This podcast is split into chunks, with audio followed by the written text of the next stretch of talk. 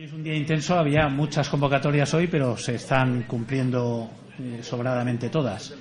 Bueno, gracias por estar aquí. Esta sesión se dedica a algo así como qué demonios está pasando en Chile. Eh, como sois gente de comunicación y o periodismo, se os supone informados y al tanto de que no solo en Chile, sino en algunos otros países de América Latina y en algunas otras partes del mundo está habiendo una especie de renacer de la protesta social, movimientos muy potentes, muy masivos y, en algunos casos también algo eh, virulentos. Está pasando algo.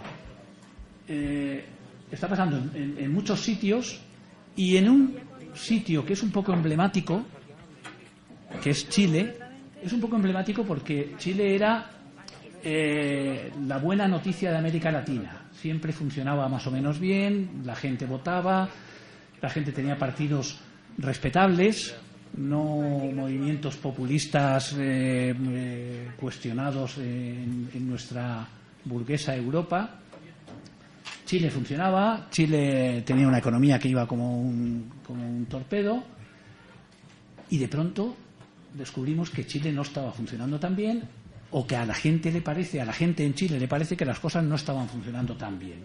De pronto emergen cosas que algunos especialistas, como uno que tengo a mi derecha, que es Alberto Mayor, que ya venía hablando de que el sistema podía estar llegando a su, a su fin, el sistema del régimen, que la, la democracia chilena había heredado muy vigilada y muy tutelada de la dictadura anterior que podía estar llegando a su fin porque impedía los cambios sociales que un país avanzado eh, tiene obligación de, emprender.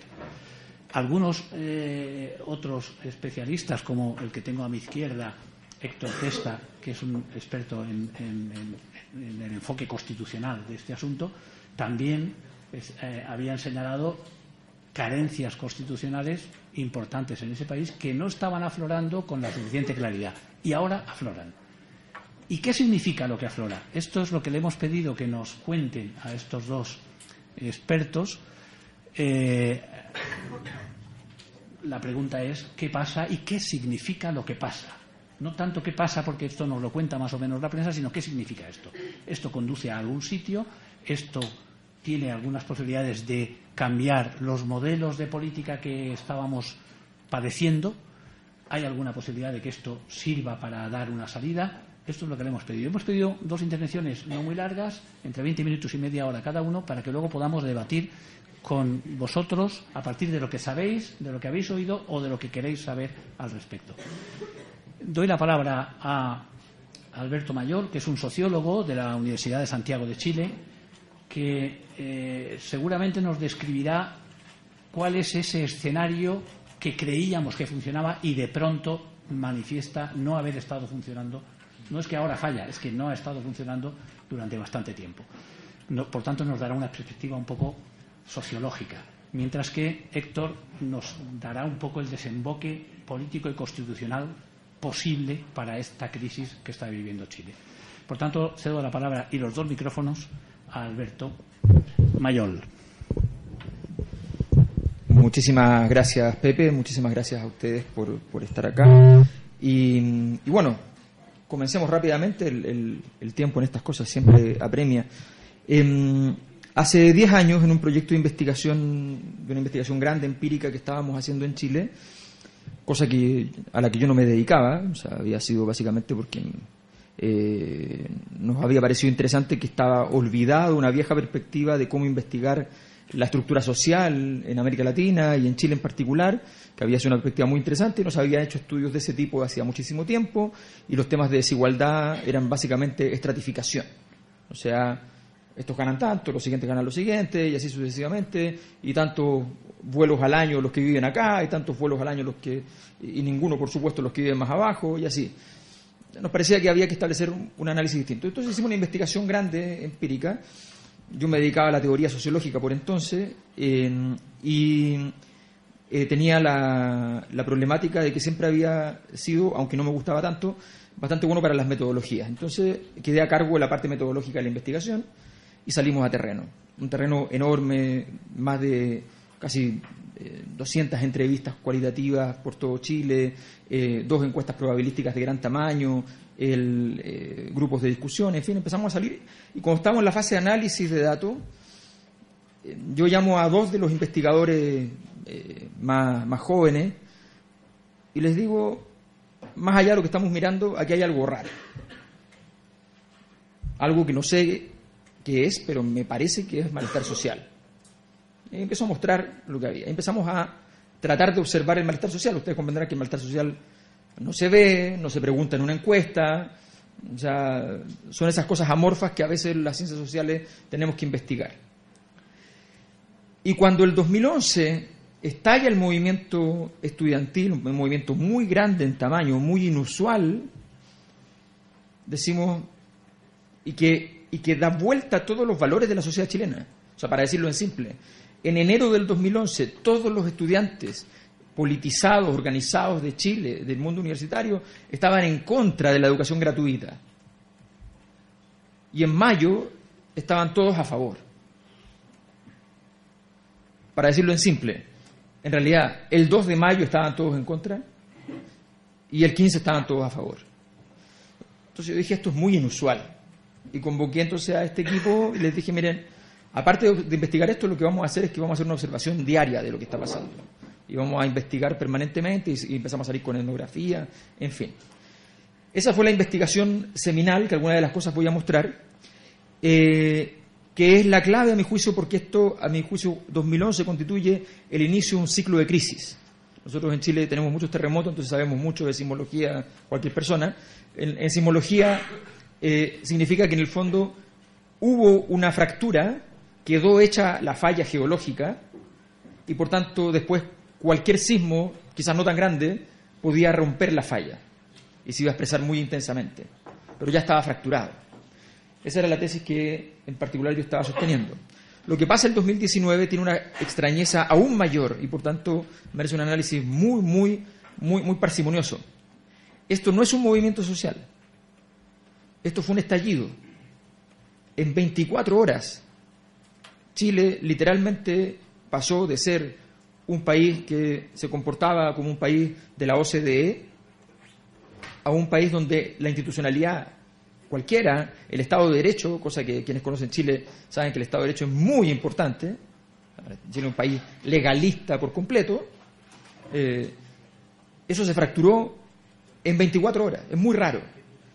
Vamos a ver entonces eh, algunos antecedentes. El acontecimiento del 2011, yo hice una, recategorización de una teoría que es la teoría del acontecimiento de Alain Badiou, y trabajamos con, otra persona hace un par de años en separar los momentos. El acontecimiento es un momento disruptivo y llamamos momento cero el momento en que aparece un nuevo régimen de verdad, una nueva propuesta, una nueva forma de entender. Bueno, de alguna manera todo acontecimiento supone que aparezcan propuestas de regímenes nuevos de verdad. Entonces el 2011 y 2012, que es muy largo el proceso de conflicto, más intenso el 2011, pero muy fuerte también el 2012, eh, supone un cambio radical en la historia de Chile y es que se cierra la coalición más exitosa de la historia, que es la concertación de partidos por la democracia, y surge la nueva mayoría. La nueva mayoría, no entraré en detalle, fracasa. Dura un año su, su proyecto y fracasa. Falla entonces el 2015. Aparece un momento 02, una propuesta nueva. Surge de toda la diáspora que quedaba fuera del sistema político, surge una nueva coalición política, el Frente Amplio la verdad es que si uno lo mira con detenimiento, desde que aparece hasta que falla, probablemente son meses.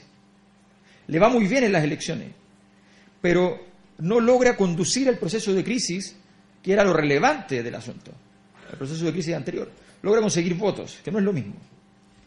Y el 2019 tenemos el acontecimiento 2, que es esta disrupción gigante, el estallido, y su momento cero, que es el momento 03 de todo este proceso, que es el proyecto constitucional, que esto se va a referir con más, con más detalle.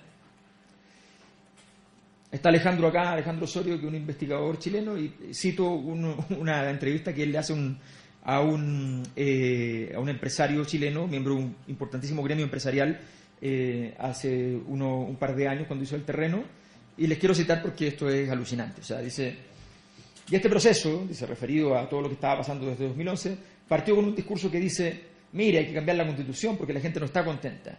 Y yo creo que sería bueno identificar, y en ninguna parte se identifica a ver cuáles son las cosas que hay que cambiar. Porque esto de decir, lo que hay no es bueno, entonces incendiemos todo y construyamos un mundo feliz, es como una cosa absurda. Son como las utopías del pasado que ya mostraron que no funcionan. Bueno, lo que pasó el 18 de octubre fue exactamente esto. Exactamente. Esto no es bueno, incendiamos todo y construyamos un mundo feliz. Con el, pequeño agravante de que en, ese proceso perdías 20, 25 mil millones de dólares entre infraestructura, pérdidas de empleos, en fin, todo el asunto que, que está pasando. Las disrupciones sociales son muy improbables, muy improbables porque todos somos cómplices del orden social, todos perdemos algo cuando el orden social se desmorona. Por lo tanto, esto es muy improbable y eso es lo interesante. No que hubo gente policialmente que quemó 40, 50, 100 estaciones de metro, que además era un emblema amado por los chilenos. No, eso no es lo importante. Lo importante es que hubo personas de 60 años que todos los días usaban el metro, que son personas conservadoras, que ni siquiera les gusta la protesta y que aplaudían mientras los otros quemaban el metro. Eso es lo importante. Este ciclo de crisis, entonces, hay que distinguirlo también a partir de un elemento que Aristóteles plantea en su teoría de las crisis en literatura. En la tragedia griega le explica lo siguiente, dice, la crisis es cuando acontecen los hechos. Por ejemplo, Edipo se casa con su madre y mata a su padre. Eso es la crisis. Pero cuando Edipo se da cuenta es después de la crisis. Edipo se da cuenta después y se saca los ojos. Eso se llama reconocimiento, dice. La crisis y el reconocimiento son momentos distintos. Normalmente decimos estamos en crisis. No, estamos en el reconocimiento. ¿Y cuál es el problema? Que cuando uno está en el reconocimiento nació atrasado, básicamente, porque la crisis ya ocurrió. Esta es la estructura discursiva, nosotros trabajamos bastante con análisis semiológico, es un análisis muy simple pero bastante útil. Todos los que están en el lado izquierdo son, eh, eh, están, están asociados, son conceptos asociados, y todos los que están al lado derecho son eh, conceptos asociados también y son opuestos entre sí. La palabra lucro, el 2011 fue muy importante. No entraré en detalles de cómo ocurrió, pero la gente significó lucro como lo siguiente. Utilidad económica obtenida gracias a una simetría de poder que suponía una merma ética en la conducta de los empresarios y eventualmente, o casi siempre, una conducta ilegal que era impune gracias al poder que tenían. A eso se le llamó lucro. Esta fue la razón por la cual, que yo vengo del análisis de, la teoría culturalista, para mí me llamó mucho la atención, porque un concepto que pasa a significar algo tan distinto al concepto original de lucro, eh, y que se da vuelta siendo el concepto más importante de un país como Chile, un país neoliberal, era bastante relevante. Pues bien, lucro significaba privados, bienes de consumo, abusadores, empresas, élites, desigualdad, impunidad, traición. La gratuidad significaba lo público, los derechos sociales, las víctimas, el Estado, la ciudadanía, la justicia, la sanción, la ingenuidad. El 2019, Estado pasa a estar junto a empresa como parte de los abusadores. Esa es la razón por la cual políticamente es muy difícil resolver la crisis del 2019. Porque el Estado no está en, el lado de la solución, está en el lado del problema. Eh, y el símbolo de eso es la policía chilena. ¿Eh? ustedes han visto, se hizo mundialmente famosa el, tema de las tesis, que eh, el, Estado, eh, el, Estado opresor es un macho violador. Esa idea de que el Estado es parte del problema no estaba en el 2011, lo que significaba que tú podías hacer una acción política al respecto.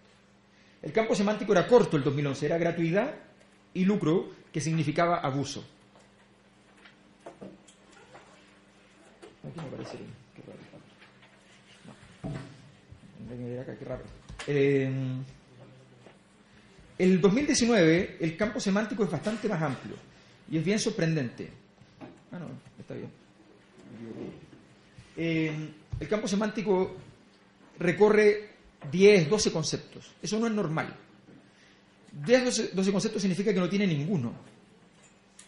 Lo que sí está claro es que hay muchos conceptos de ellos que tienen que son cosas que en Chile eh, son eh, un poco chistes, pero también crueldad, un humor negro sexual.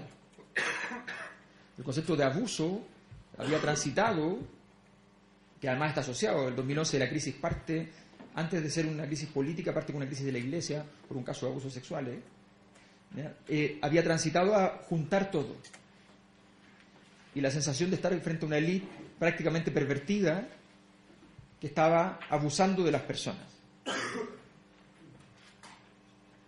Por ejemplo, esto es un meme y en Chile pico es pene. Eh, no entraré en muchos detalles, pero ustedes comprenderán que lo interesante de, una figura literaria como esta es que em, quien, está, quien está sintiendo el placer no está haciendo algo particularmente placentero desde el punto de vista físico. Lo interesante es que está humillando a otro. Antes la gente decía en las entrevistas, decía, mira, la verdad es que los empresarios y los políticos nos están culeando. Culeando, bueno, ustedes comprenderán lo que significa. Ahora te están metiendo, que, es imposible, además es un imposible fáctico, el pico en el ojo. O sea, ya ni siquiera quieren, quieren sodomizarme, sino que sencillamente quieren divertirse y humillarme. Esa sensación de burla es parte importante de todo este proceso. Ese era Piñera, ese es Sebastián Piñera, presidente de Chile, multimillonario, 3 mil millones de dólares, eh, famoso por la evasión tributaria, famoso porque su fortuna inicial se hizo literalmente con la quiebra de un banco que se lo llevó para la casa en los 80, en plena dictadura, eh, aunque tuvo el decoro después de votar que no. Si ustedes se fijan, las aprobaciones de los, de los gobiernos, como promedio de cualquier año, han sido bajaron radicalmente, prácticamente la mitad, desde 2011 en adelante. Los gobiernos tenían menos capacidad de, gobernabilidad. Y miren esto, aquí está todo el set de años donde hubo movimientos sociales importantes en Chile desde 2011. La energía del 2011 es alta, el tema es definido pero expansivo, la estructuración del liderazgo existe, hay liderazgos, Camila Vallejo, ustedes recordarán por ejemplo, fortaleza de los liderazgos muy fuerte, los, líderes tenían control sobre el movimiento, el impacto institucional alto. Después de 2012 un movimiento más regionalista, la energía es media alta, los temas son claros, pero no son expansivos, son liderazgos semiestructurados, pero la fortaleza de los liderazgos son fuertes, no muy fuertes, pero son fuertes, y el impacto es bajo. El 2016 es un movimiento contra el sistema de pensiones, la energía es alta, la definición temática es muy clara, no expansiva, solo pensiones. Los liderazgos son estructurados, pero son débiles. Y el impacto institucional es bajo, a pesar de lo grande de la movilización. El 2018 es movimiento feminista. Gran energía, alta. Tema claro, no expansivo, no se fue a otras áreas. Desestructurado los liderazgos. Débil la fortaleza de los liderazgos. Y impacto, el impacto institucional medio. Básicamente se incorporaron cuotas en distintos lados, qué sé yo. Y el 2019, lo que tenemos, energía muy alta, la más alta conocida en la historia de Chile, de hecho. La definición temática es difusa y expansiva, nadie sabe de qué estamos hablando. Estructuración de liderazgo desestructurado, no hay líderes, no hay líderes. Fortaleza del liderazgo débil, si aparece alguno muere a los cinco minutos. Y el impacto institucional muy alto. Estas cosas no pasan. Entonces, sociología es una extravagancia total. Estas cosas no pasan. Se había negado históricamente la tesis del malestar. Desde que apareció en el año 98, apareció un informe del Programa de Naciones Unidas para el Desarrollo, una investigación grande, y dicen, hay malestar en Chile. El gobierno que financiaba el estudio les dijo, la palabra malestar no va importada. Entonces se llamaba el malestar de la modernización y pasó a llamarse las paradojas de la modernización. Y adentro se redujo a la mitad la palabra malestar para que no molestase un importante sociólogo de la concertación, que fue ministro de la concertación, ministro de Educación, decía al respecto que los cuatro argumentos sobre, la, sobre el malestar, los cuatro estaban equivocados, que no había tal cosa como el malestar. Es decir, decía lo siguiente, se rebaten los cuatro argumentos presentados por los sostenedores de la tesis del malestar. Y es que ni las desigualdades sociales existentes, ni las políticas de gobierno, ni la supuesta frustración con la transición democrática, ni la sobrecarga de incertidumbre subjetiva pueden alegarse en favor de la tesis del malestar. Y esto quedó escondido formalmente. La tesis contraria con intensidad es la que aparece, la que planteo yo el 2011 en una reunión que era una conferencia, después se publica en libro el 2012, eh, pero lo doy en una conferencia, y era el siguiente. Los desequilibrios generados por el modelo económico en Chile eh, suponen una merma de legitimidad de la institucionalidad política y de la operación del modelo económico de tal magnitud que se ha generado una fractura de gran tamaño. Solo resta esperar un conjunto de años, en ese momento yo calculé cinco más o menos, para que esa fractura diera lugar al derrumbe, cayendo en ese acto tanto el modelo como los fundamentos políticos que lo sostenían. Los fundamentos políticos son el orden político transicional, la constitución de Pinochet, y el elemento de modelo es las políticas monetaristas o neoliberales, que Chile siempre fue el más Y luego complementé, porque en realidad era lógico y obvio, pero no lo puse en ese momento, que en realidad eso suponía que toda la, élite que estaba a cargo de, este, de, esta, gestión de la transición caía en el acto, eh, y por tanto ya, ya había ocurrido el hecho de que estábamos viéndolos a ellos vivos pero muertos. ¿Qué fue lo que pasó el 2019? Bueno, pasó que subieron el metro 30 pesos. Para decirles a ustedes qué significa eso, significa algo así como 0,03 euros. Cosas que pasan todos los años. Todos los años se sube el metro 20 pesos, 30 pesos. Eso fue lo que pasó. Y los estudiantes eh, escolares, el gobierno había decidido no enfrentarse con los universitarios, sino que enfrentarse con los escolares. Los escolares habían comenzado de 15 años, 16 años, a ir a hacer evasiones al metro, no pagar el metro, pero eran evasiones festivas, no se subían ni siquiera al metro. Se saltaban los torniquetes, bajaban al, al, andén, volvían a subir y se iban. El metro consideró esto un insulto y decidió reprimirlo. Y puso policía, y cerraba puertas, abría puertas, empezó a hacer toda una gestión, y los chicos iban a la otra estación, y a la otra estación, y a la otra estación. Y el gobierno les contestaba, ¿Pero qué les pasa? A ustedes no les subimos el pasaje porque los chicos pagan un pasaje diferenciado. ¿Qué les pasa? Le subieron el pasaje a mis padres, decían ellos. Ya, pero son 30 pesos. Y ahí vino la respuesta clave. Los chicos empiezan a decir, no son 30 pesos, son 30 años. Entonces, ¿por qué una sociedad de pronto convierte 30 pesos en 30 años? Esto es lo que llamamos la conducta que vimos el, 18 de octubre y 19 de octubre fundamentalmente, pero de ahí para adelante la verdad todos los días, eh, es lo que llamamos en, psicología infantil eh, un muchacho, una muchacha desregulado, un, un instante de desregulación, una disrupción, que se define como trastorno explosivo intermitente, desafiante, frustrado, impulsivo y desproporcionado. Todo eso estaba pasando, pero estaba pasando por algo. Yo le pregunto a un psicólogo qué sugiere frente a eso, hágale cariño al niño. No fue lo que hicieron, básicamente. Em, siempre se pensó que Chile no cumplía ninguna variable de riesgo de fractura social. Ahí he sistematizado 14 razones por las cuales se fracturan las sociedades, de acuerdo a la literatura mundialmente existente. La verdad, no entraré en detalles, la presentación queda para ustedes. Chile cumplía las 14 y por tanto no, había sido, no se había deseado observar aquello. El evade pasa a ser uno de los conceptos más importantes al principio. El primer día es evade, para evadir el metro, pero además evadir todos los pagos que tienes que hacer. Evadir el. En Chile se paga todo. Eh, y Chile despertó. Ahí estaba el contenido emancipatorio. Y la gratuidad de 2011 tiene que ver con evade, porque evade es gratuidad, pero que no la hace el Estado, la hago yo. Y había lo que llamaríamos en sociología una, un trastorno, una, un desequilibrio normativo, porque la gente dice cosas como esta, evade como Piñera.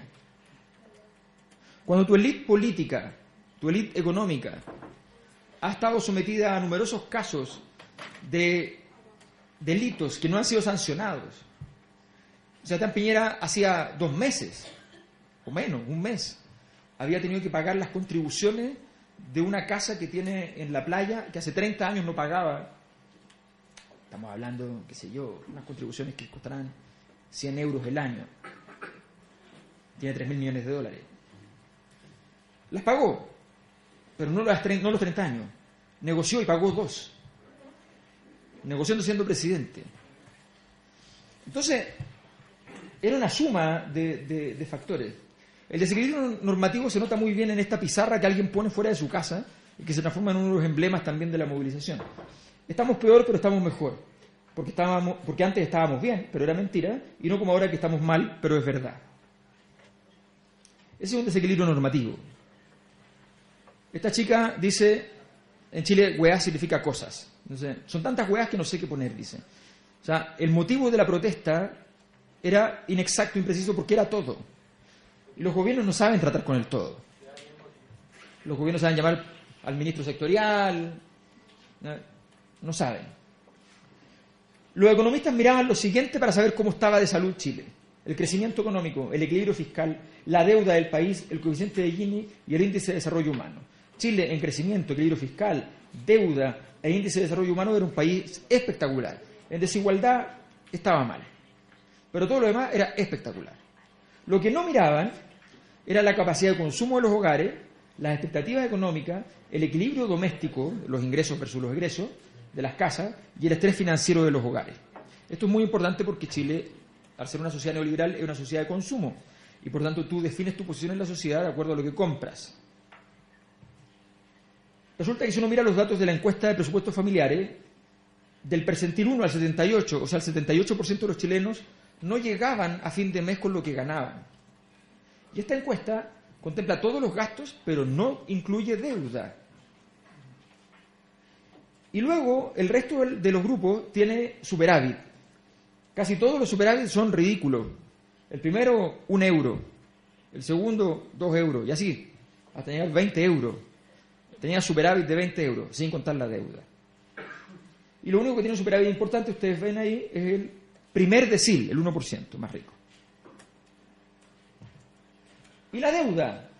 La deuda había crecido como porcentaje del gasto del hogar, había crecido desde el 19% el 2007, luego había bajado el 2014 a 14% y había subido a 28%, se había duplicado en tres años el 2017.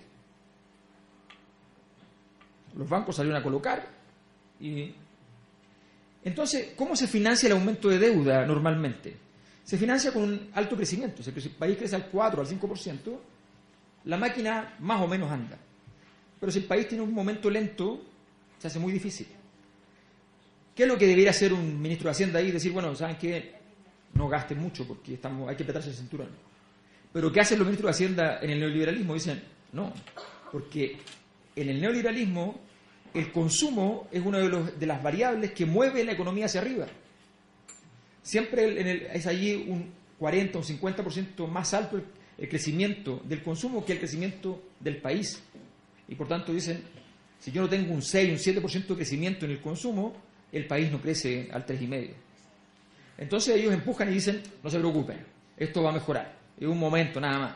Siga. Vamos, usted puede. Chile es un país caro y, aquí hay variables que son cruciales en todo esto. costo de educación superior. La universidad, por ejemplo, entre 2.000 euros anuales y 6.000 euros anuales, incluyendo las públicas. Nota al pie. Pensión media, 260 euros. Ingreso hogar en 2018, 600 euros. Hogar de cuatro personas promedio, 600 euros. Un país de 25.000 dólares de per cápita. Gasto en salud, 6,4% del ingreso hogar, uno de los más altos en el mundo fundamentalmente por el precio de medicamentos. Pero Chile tenía un gasto público ejemplar. Está por debajo de todos los promedios en el mundo. Acceder al seguro de cesantía es un tremendo problema. Si uno, va guardando un fondo cuando cotiza a su fondo de pensiones, y ese fondo le sirve a uno para cuando está cesante, está sin empleo. Pero ese, ese fondo es muy pequeño, eh, por tanto lo que te llega es ridículo, son, qué sé yo, 80, 100, 120 euros, no, no es realmente un fondo importante. Y si se acaba, el Estado, si cumples una serie de condiciones, como 14 para ser preciso, eh, te entrega entonces una ayuda por un par de seis meses, sé yo. Entonces, ¿qué miraba la élite para ver si estábamos sanos o enfermos a nivel eh, de carácter más político.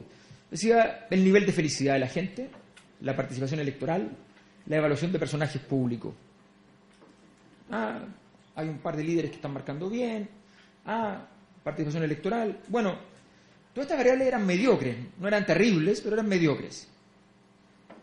Pero no miraban las cosas más graves, la legitimidad de las instituciones, el poder de la élite política versus la élite económica, el poder de la élite económica en Chile es mucho más alto que la élite política, eh, y la intensidad de la política. La, la sociedad chilena estaba basada, toda la transición, en política de baja intensidad. Se aumentaba el conflicto social, se aumentaba el peso de la política, se hacían muchas reformas, todo se arruinaba. El sistema estaba hecho para que nadie hiciera nada.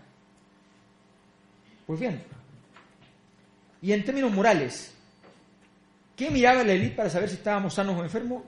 Nada. Lo que no miraban era la sensación de injusticia de la gente que estaba clara en muchos estudios. Vean el Latino Barómetro, vean cualquiera de ellos. Y eso tenía que ver con tres variables fundamentalmente cuando uno lo revisaba cualitativamente. La impunidad, las élites no eran sancionadas. O sea, el 2011, en medio de la crisis, la encargada de grandes contribuyentes del Servicio de Impuestos Internos renuncia diciendo que ella le da vergüenza trabajar allí porque nunca le ha llegado una denuncia de impuestos internos contra un gran empresario y que siempre le llegan a pequeños empresarios. Y dice, yo no voy a seguir acá porque yo sé que ellos están evadiendo impuestos y me parece insólito. La impunidad, en Chile llamamos pituto a, la gente, a esto de conseguirse los empleos a partir de transacciones de poder, en fin, y la desigualdad. La traición y la burla. La burla, aquí tengo una, una selección, no voy a leer todas, pero una selección de frases emblemáticas que en los últimos meses había dicho el gobierno, los ministros fundamentalmente, que eran ridículas y la gente dijo, pero esto es, ¿qué me está diciendo? Cuando subieron el metro dijeron, pero mire, si usted se sube al metro antes de las 7 de la mañana, el metro va a estar más barato que antes. Y si usted se sube de vuelta después de las ocho y media de la noche, también va a estar más barato que antes. O sea, usted puede ahorrar dinero si está 12 horas fuera de casa sin contar transporte. Entonces, la gente decía, bueno, pero esto es una broma. El, ministro de Hacienda dice, aprovechen este mes que ha bajado 3,6% el precio de las flores y lleven una flor a su familia. ¿Eh? Unas cosas ridículas. Lo, que los economistas no entienden es que la ciencia, la economía no es una ciencia solamente, sino que es en todas las sociedades de la historia un problema moral. Y esto, y aquí termino, tiene que ver con una cosa que antropológicamente se llama el potlatch. Les cuento cómo es esta fiesta. Esta fiesta ocurre de distintas maneras en, todas las sociedades, pero en la que está más formalizada y estudiada es en las sociedades norteamericanas tribales. En las tribus norteamericanas, canadienses y Estados Unidos, se encontró hace 120 años eh, una fiesta que consiste en lo siguiente. Llega fin de año, estamos a diciembre, ¿cómo nos fue en el año? Bueno, yo tengo excedentes, me fue bien, gané dinero. Eran bienes, no era dinero, pero no importa. Entonces, aquí tengo parte de mi excedente. Yo digo, bueno, el 30% de mi excedente lo pongo al medio de la tribu. Hagan lo que quieran con él. Y la gente lo quema, lo rompe. Tú demuestras que los bienes no son importantes. Demuestras que lo importante son las relaciones entre las personas. Luego otro 20% tú dices, y este 20% lo voy a regalar a las personas que les fue mal este año por infortunios, en fin. Se lo dan. Esas personas, ¿qué tienen que hacer? ¿Agradecer? No, por ningún motivo. Lo que tienen que decir es insultarlo. Decirle, pero ¿cómo me vas a regalar esto? Qué vergüenza lo que me estás dando. Es una porquería. No, en serio, es bastante bueno. Mira, la verdad es que tiene su mérito. O sea, no. Vas a ver cuando yo tenga excedente cómo yo te voy a dar una cosa que valga. Esto no vale nada. Pero me lo llevo. O sea, me lo llevo, pero, pero no vale nada. El potlatch es un sistema por el cual aquellos que tienen menos tienen derecho a despreciar al que tiene más. Y el que hace un potlatch grande, que la gente se da cuenta que fue relevante, al año siguiente le dan poder. El origen de las instituciones políticas viene del potlatch. Cuando una sociedad se queda sin instituciones, como pasó en Chile después del 2011, que se fracturaron las instituciones y cayeron 25, 30 puntos porcentuales en su aprobación, lo que pasa es que la, desigualdad queda desnuda. En muchos países los millonarios tienen potlatch. De hecho, en Estados Unidos es bastante normal que los millonarios el 50% de la fortuna se va a fundaciones, además tengo una fundación privada que va al otro 30% de la fortuna, y qué sé yo, y, y tienen algún control sobre esa fortuna, pero, pero igual a veces no. Pero resulta que en Chile eso no existe. Tú hablabas de, para que ustedes sepan, Chile no se mueve prácticamente desigualdad antes y después de impuestos. Entonces, tú hablabas de que se moviera la desigualdad después de impuestos y era imposible. ¿Y quién tiene, de todos los empresarios en Chile y todos los políticos en Chile, quien tiene menos potlatch, es famosísimo por eso, es el presidente. Es una persona que todos se ríen de él porque ya pasa a ser chistoso, pero efectivamente si hay una crisis económica mundial, él tiene 3.000 millones de dólares, él deja de comprar bebidas gaseosas en la casa. Y es cierto. Entonces, es una locura. Ocurre la crisis y él no ha sido capaz de dar nada socialmente. Nada. El neoliberalismo es, tiene una inestabilidad normativa y una, inestabilidad antropológica. Está basado en combustionar para el desarrollo de la economía todos los valores, todas las normas sociales, toda la política. Y cuando estalla, como pasó en Chile, lo que nos queda es una sociedad rota, la gente por diferencias pequeñas empieza a odiarse, una, un modelo derrumbado pero sin ningún proyecto para poner encima, no hay hoy día un proyecto de, sociedad económico que esté para decir, vamos por acá. Y una política inútil. Y gran parte de los desafíos entonces de la salida es que la política no puede ser inútil, pero la gente no le hace caso a la política. Y gran parte de los desafíos de transformación de Chile, incluyendo el constitucional, es lograr que la política logre sostener eso, esos procesos, cosa que no va a ser fácil en esas condiciones. Vale, muchas gracias.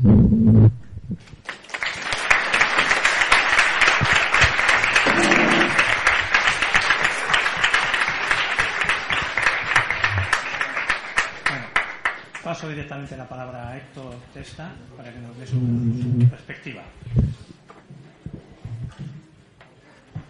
Bueno, antes que todo agradecer mucho la invitación de la Universidad Castilla-La Mancha y la presencia e interés de todos ustedes por, por saber un poco más de lo que de lo que viene pasando en nuestro país.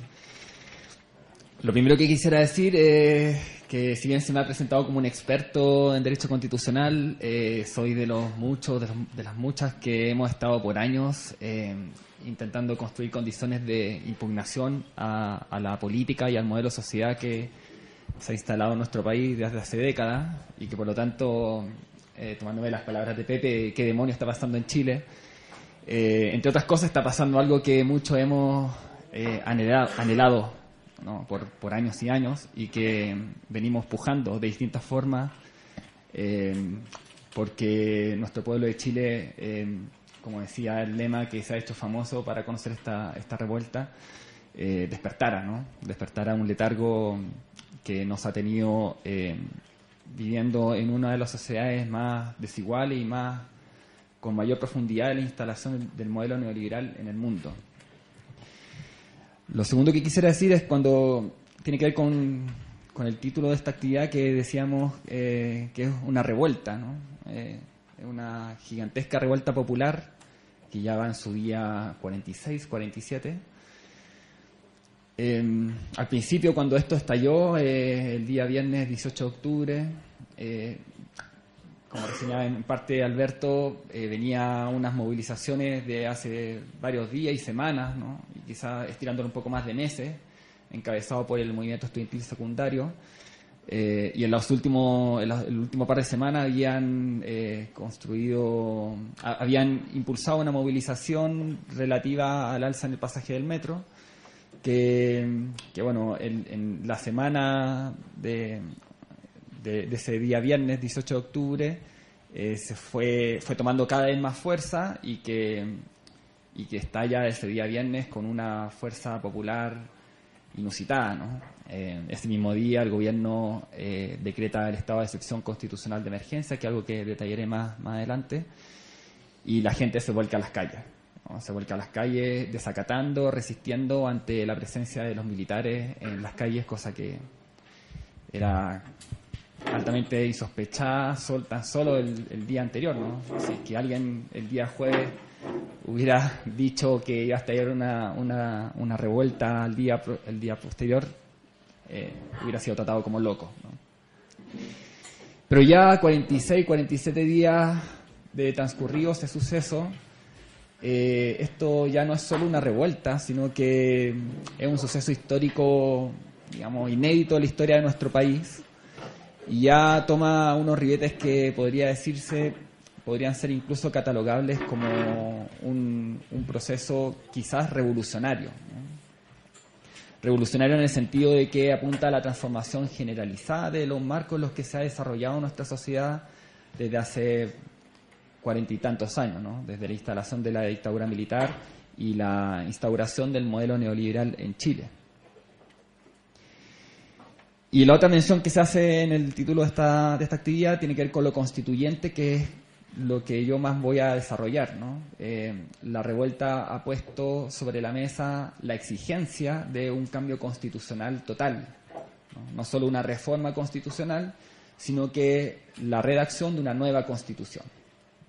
Yo voy a explicar por qué eh, hemos llegado a este, a este punto, cuáles son las características, la, importancia que tiene la constitución vigente para entender eh, la amplitud, radicalidad y profundidad de, lo que viene pasando en nuestro país en las últimas semanas. Lo primero decir que eh, la redacción de la Constitución de 1980 se da en el contexto de la dictadura militar, que encabezada por el dictador Pinochet, que transcurre entre los años 73 y 1990. Este, esta dictadura, a diferencia de las otras dictaduras y regímenes dictatoriales, autoritarios que asolaron nuestro continente eh, durante las décadas de los 60 y los 80, tiene la particularidad que eh, en el caso chileno eh, logra instalar un modelo de manera altamente sistemático y profundo. En un contexto global donde se puede perfectamente decir que Chile es un pionero en, esta instalación neoliberal. A mediados de los 70 surge por diversas, desde diversas dimensiones una, una impugnación de las élites, a una respuesta de las élites que tiene que ver con el desmonte de, los consensos sociales, políticos y económicos que se habían instalado en el mundo después de la Segunda Posguerra Mundial, o en algunos lugares antes de ello, ¿no? pero que tienen que ver con políticas de, un, de Estado o, de un espacio público que se intenta hacer cargo de un sinnúmero de dimensiones de la vida social eh, de cada uno de los países. ¿no? a nivel eh, global, eso se expresa en los referenciales gobiernos de Margaret Thatcher en el caso del Reino Unido y de Ronald Reagan en Estados Unidos. Y con anterioridad a eso, como un documento que es importante señalar, el documento de la Comisión Trilateral, de eh, un informe que se redacta a, cargo, eh, encargado por, por, por las élites globales eh, que señala que uno de los problemas de los regímenes políticos tiene que ver con la sobrecarga de demandas y de exigencias sociales y que por lo tanto había que desmontar eh, la posibilidad de una política eh, que se hiciera cargo de ello. ¿no? Entonces hay todas las políticas de privatización, de mercantilización y de instalación de una democracia de baja intensidad, como señaló recién Alberto. ¿no? Las condiciones para esto eh, fueron excepcionales para el caso chileno. Una dictadura con altísimos niveles de terrorismo de Estado, que había puesto fin a, un intento de, construcción de una vía chilena al socialismo, como, como se señalaba por parte del gobierno de Salvador Allende y la Unidad Popular. Y que desde muy temprano elaboró, redactó un entramado jurídico institucional, un entramado de poderes que se expresa en un sinnúmero de decretos leyes, es decir, de decretos dictados por la Junta Militar, donde se empiezan a regular numerosas áreas como el Estatuto de la Inversión Extranjera, desde donde se dicta el nuevo sistema de pensiones de, administradoras de fondos de pensión privados, eh, los códigos laboral, tributario, de agua, de minería, un conjunto de paquetes de legislativos que de leyes orgánicas constitucionales que en las últimas semanas de la dictadura eh, redactan, se redactan a última hora y que configuran un entramado jurídico institucional que en lo sustantivo sigue hoy día vigente. Eso es lo primero que hay que entender.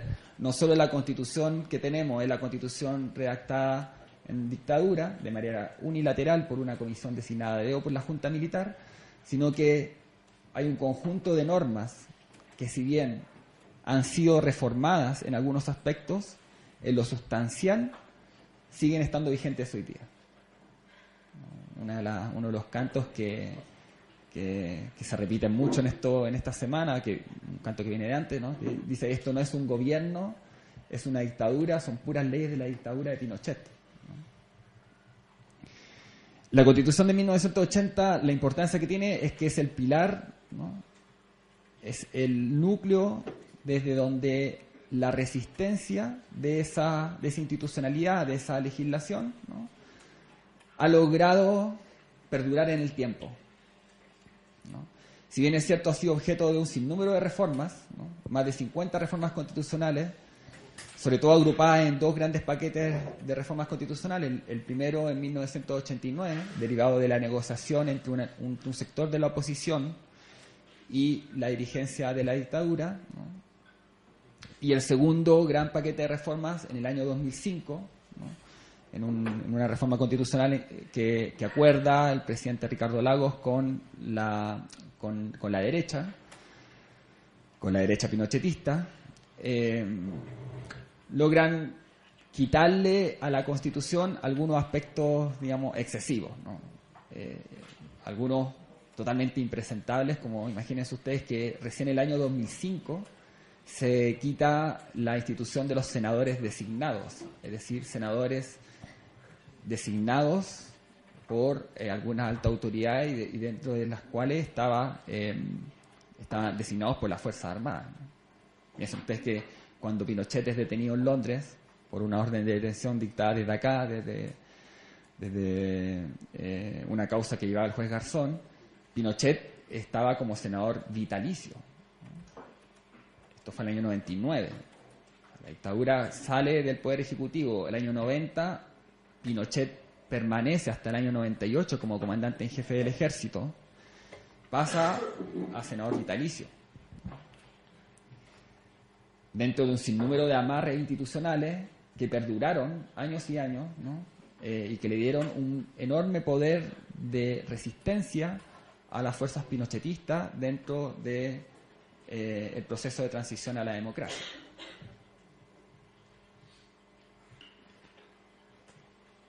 Entonces, en, esta, en este modelo del modelo, por así decirlo, Chile es, algo así como el modelo del modelo neoliberal, como reseñaba Pepe al inicio, ¿no? es el, país donde las élites regionales y globales han puesto siempre como ejemplo, como referencia a seguir para la implementación de políticas de orden neoliberal que, hasta el día de hoy ¿no? son la, la digamos, la pretensión de, una buena parte de las élites del mundo y que se caracteriza por una por un ultracapitalismo eh, marcado por la por una muy profunda mercantilización de todas las esferas de la vida, de, individualización, de pérdida de todo sentido colectivo eh, y de privatización de áreas que eh, antaño se habían considerado como propias de,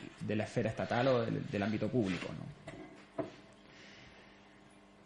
Los gobiernos de la concertación que se instalan eh, a partir del año 1990 y que perduran hasta el año 2009 perfeccionan, profundizan ese proceso. Em, y lentamente, progresivamente, eh, surge desde el mundo social, desde extramuros de la institucionalidad, una un creciente descontento, un creciente malestar y progresivamente una impugnación social y política a, esta realidad. Progresivamente eso también va tocando no solo demandas sectoriales, sino que va cubriendo también eh, el entramado constitucional y legislativo que les mencionaba recién. Es decir, cada vez más las movilizaciones sociales que se van levantando van tocando no solo demandas sectoriales, sino que van abordando cuestiones que son los pilares centrales del modelo. Y ahí tenemos, sabido es, muy conocido, los procesos de movilización estudiantil, algunos lo reseñaba Alberto, en el año 2002, en el año 2006, en el año 2011, pero entre medio todos los años prácticamente hay, movilizaciones estudiantiles. Tenemos la impugnación que hace el pueblo mapuche, que bueno, eso viene antes del modelo neoliberal, que tiene que ver con un, signo del colonialismo que, ha, que, han padecido todos los países de, nuestra América. Eh, tenemos luchas socioambientales en un país que se caracteriza por en su matiz productiva por, por, ser una economía altamente extractivista de recursos naturales y que deja eh, altos altas consecuencias socioambientales para los territorios donde se enclavan eh, estas actividades.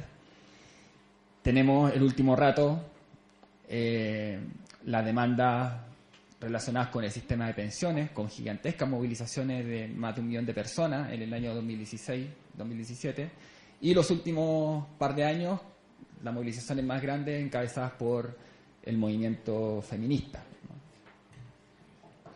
Eso en, un creciente proceso de politización y movilización popular que es el antecedente directo de esto, ¿no? Y que se va alimentando además de un progresivo descaro, ¿no? Y como reseñaba Alberto, una progresiva burla eh, y una dinámica de abusos de parte de la élite, ¿no? Que empieza no solo a cometer eh, actos muy, muy descarados de corrupción, eh, que empiezan a, cuestionar ¿no? Esto que decía, se señalaba al principio, de, un país donde las instituciones funcionan. Cada vez va quedando más claro, fue quedando más claro que las élites estaban forzando la constitución y la legislación vigente, violándola abiertamente en muchos casos y taponeando todo tipo de eh, control o de justicia institucional en relación a, este forzamiento, torcimiento de la legislación vigente, tanto por parte de la élite política como por parte de la élite económica. Para reseñar algún ejemplo relacionado con una de las demandas más importantes de todo este tiempo, con la cuestión educacional, eh, la legislación eh, orgánico-constitucional relacionada con la educación prohibía el lucro en la educación superior cuando todo el mundo sabía que en las universidades privadas, que han ido cada vez más eh, tomando terreno, quitándole terreno a la educación pública, eh, todo el mundo, y era muy notorio, todo el mundo sabía que eh, había un lucro exorbitante en ella. Y el último rato, lo que les reseñaba, con casos de corrupción abierta, de complicidades público-privadas, donde hay casos donde eh, se ha comprobado que desde gerentes de empresas, desde eh, las altas gerencias de empresas se dictaban leyes, ¿no? Eh, correos filtrados donde políticos le daban cuenta de sus labores a los grandes poderes empresariales, en, un, en, en, leyes muy, significativas, muy cruciales, como la ley de pesca, como la ley que, la legislación que que regula eh, la propiedad eh, de los recursos naturales, etcétera. Y bueno, una demanda constitucional que en el año 2011 eh, se podría decir que el, año 2011 genera un hito de inflexión porque el movimiento social logra romper, logra superar todo el bloqueo político y el bloqueo comunicacional que otra cuestión muy importante señalar, Chile es uno de los países con mayor concentración de los medios de comunicación masiva que hay eh, en nuestro continente y, posiblemente en el mundo. Entonces el bloqueo mediático ante todo este proceso de movilizaciones, de protesta social, eh, ha sido muy, muy grande y se mantiene hasta el día de hoy. Pero el año 2011 se logra rebasar esa, esa, digamos, esa frontera y en un proceso de movilización que dura cinco o seis meses, ¿no? con, con gigantescas eh, marchas y concentraciones de prácticamente todas las semanas, ¿no? de 200.000, 300.000 personas en Santiago y otras tantas cientos de mil en el resto del país. Y se instala un, con esto en el gobierno de Piñera, ¿no? el gobierno entre 2010 y 2014, el primer gobierno de Piñera. En el 2014, en el 2013, se elige por segunda vez Michelle Bachelet, ya con una coalición ampliada, ya no es, ya no es la, la vieja concertación, sino que se le renombra con el nombre de nueva mayoría, que es básicamente los partidos de la ex concertación más el Partido Comunista. Para hacer una analogía, sería algo así como el PSOE más Izquierda Unida em, y que intenta tomar la demanda constitucional con un proceso, se le llamó proceso constituyente, pero más que un proceso constituyente fue un proceso de consulta a la ciudadanía, una consulta restringida, donde participamos 200.000 personas en, unos encuentros autoconvocados, pero todavía bajo eh, una falta de voluntad política que implicó el entrampamiento y el bloqueo de las reformas constitucionales que podían eventualmente permitir la redacción de una nueva constitución y había cuenta de, de, la, de, la, derrota de los intentos reformistas, de, la segunda derrota del intento reformista de Bachelet, porque ya en el año 2005 Bachelet había instalado la necesidad de ser una, una mezcla entre cambio y continuidad. Eh, pero en el transcurso de su primer mandato y también en el de su, de su segundo mandato, la continuidad se impuso con creces frente al cambio. Y eso hizo que bueno, surgiera una alternativa política eh, muy facilitada por quizás la reforma institucional, la reforma constitucional de mayor significación que, han habido, que ha habido eh, en todos estos años en relación a la constitución del 80. Si tomamos la constitución como, eh, como en, su entramado orgánico, en cómo se, se configuran los poderes del Estado, la principal reforma fue la, el cambio eh, al sistema electoral para elegir parlamentarios, que con anterioridad eh, nosotros teníamos un sistema binominal, que básicamente consistía en hacer prácticamente imposible eh, la entrada al Parlamento de una tercera fuerza. Entonces, el Congreso estuvo durante todo este tiempo compuesto solo por los partidos de la coalición de derecha, de, los, de, los, sectores políticos que estuvieron en la dictadura, más la oposición moderada a la dictadura, eh, aglutinada en torno al aglutinada en, la concertación de partidos por la democracia, como se le llamó. Por primera vez eso se transforma y eh, entra al Parlamento una pluralidad eh, algo mayor, como reseñaba Alberto, con la entrada del Frente Amplio al Congreso pero también con, dada la insuficiencia de los intentos reformistas de la nueva mayoría, con una nueva victoria de Sebastián Piñera. Eso en un contexto de permanencia de una altísima abstención electoral. Desde el año 88 en adelante, eh, hay que explicar ahí un poco, eh, el año 1988, bajo dictadura, se abren los padrones electorales para votar en el plebiscito del sí al no frente a la dictadura y ahí se inscribe una buena parte del pueblo chileno. Eh, pero posteriormente, y debido al sistema electoral que había, que era de inscripción eh, voluntaria, voto obligatorio, las personas, las nuevas generaciones que, nos, que íbamos cumpliendo 18 años, no nos inscribíamos mayoritariamente en los registros electorales porque había un rechazo muy, muy, muy visceral frente al, modelo de democracia pactada y limitada que, que se había instalado. Entonces fue la participación electoral cada vez reduciéndose en número y en proporción hasta la última elección presidencial, que fue la primera en que eso tiene un cierto repunte. tiene un cierto repunte básicamente por la entrada de un nuevo actor, que es el Frente Amplio, eh, por las condiciones electorales que, mencionaba recién, que se cambió a un sistema de inscripción eh, automática, es decir, uno a, los 18 años empezó a estar inscrito en los registros electorales, y voto voluntario. Eso es la primera vuelta electoral, y en la segunda vuelta electoral, eh, donde Piñera le gana al candidato a la nueva mayoría, también hubo una entrada de un electorado que concurrió a votar eh, a raíz de la amenaza o de, una campaña muy fuerte en términos mediáticos que tenía que ver con que como había, se había izquierdizado el escenario con la entrada al Frente Amplio y como el candidato de la nueva mayoría estaba más tendencialmente inclinado hacia, la izquierda, eventualmente, decía los medios de comunicación y la derecha, nos encaminamos a una, a una Chilezuela, como se le llamó, a un escenario de confrontación, de polarización política eh, en algo que es, bastante similar en, casi todos los países del continente y aquí también, que cada vez que se levanta una fuerza alternativa se la trata de demonizar y dentro de, esa demonización está su, su, la analogía con, con la situación en Venezuela. Pero lo cierto es que aquí se fueron acumulando un conjunto de estallidos, de, descontento, de malestares, por decirlo bajo, ¿no?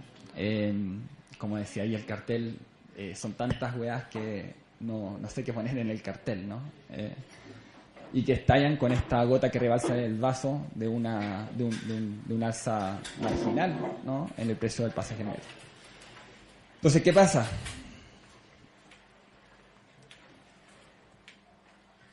Con ese, con este proceso, una vez que estalla la revuelta, el gobierno responde con una, como, como reseñé al inicio, con una respuesta militarista frente a la revuelta. Dicta un estado de excepción constitucional, estado, constitucional de emergencia, eh, que se había utilizado anteriormente, pero solo para casos de catástrofes naturales, en particular terremotos, lo cual implica la sacada de los militares a la calle. Y ya desde ese mismo día, del mismo sábado 19 de octubre, lo que hay es un desacato masivo de amplísimas franjas de la ciudadanía a la presencia de los militares.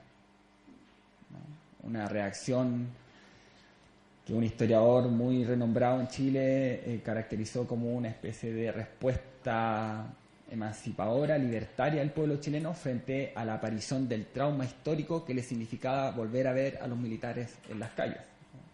Un trauma intergeneracional que terminó por desatar todas las, rabias y las indignaciones populares y que eh, le dieron una fuerza inusitada a esta, a esta revuelta. Respuesta militarista que se hace incluso forzando la letra de la regulación constitucional y de la ley orgánica constitucional que regula los estados de excepción. Es decir, lo que aquí ha habido es un gobierno que ha tomado medidas totalmente violando la regulación de los estados de excepción constitucional.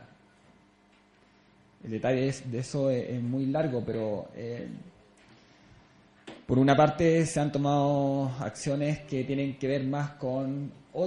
la constitución de 1980 regula cuatro estados de excepción, hay dos que son más agravados, que son más, fuertes, que son los casos de guerra interna y externa, que son los estados de sitio y estados de asamblea, y hay otros dos que son más tenues en, la cantidad de derechos y de limitaciones a los derechos que se pueden hacer en virtud de ellos, que son los estados de catástrofe y de calamidad. Y aquí lo que se hizo fue dictar un, un decreto de estado de excepción constitucional de emergencia, tomando medidas que son más propias de un estado de sitio. Y no solo eso, sino que el presidente de la República, que no es cualquier analista, que sus comentarios públicos no son, no son cualquier cosa, ¿no? Eh, en cadena nacional dijo eh, muy solemnemente que estábamos en una guerra. Eh, no lo decía de forma alegórica. Había sacado a los militares a la calle y estaba declarando una guerra. Eso en un contexto, además, de violaciones graves, masivas y sistemáticas a los derechos humanos. Estamos hablando de, hasta, hasta esta fecha, 250 personas que han perdido ojos. 1.900 eh, personas están encarceladas en este momento por hechos relacionados con la revuelta. Eh, aproximadamente unas 20.000 han pasado por detención. La cantidad de heridos eh, oficiales, según el Instituto Nacional de Derechos Humanos, que es la instancia de derechos humanos oficial, parte del Estado de Chile, un organismo autónomo, pero parte del Estado de Chile, eh, asciende eh, de heridos atendidos en lugares de atención pública de salud, eh, asciende a más de 6.000 personas. Eso sin contar la cantidad de personas que han sido atendidas en las en tiendas no, oficiales, ¿no? en los propios lugares de movilización social eh, se han instalado, se han puesto lugares de atención para atender ahí mismo a las personas que están, que están en, muchos lugares de combate entre manifestantes y carabineros de Chile. Carabineros de Chile es una fuerza policial que es de carácter militar. El artículo 1 de, la, ley que regula Carabineros de Chile dice que es una policía militarizada. Y eso se condice con su formación, con su instrucción, con la doctrina que, ellos, eh, con las que ellos se forman y también con mucha parte del, equipamiento con el que cuentan.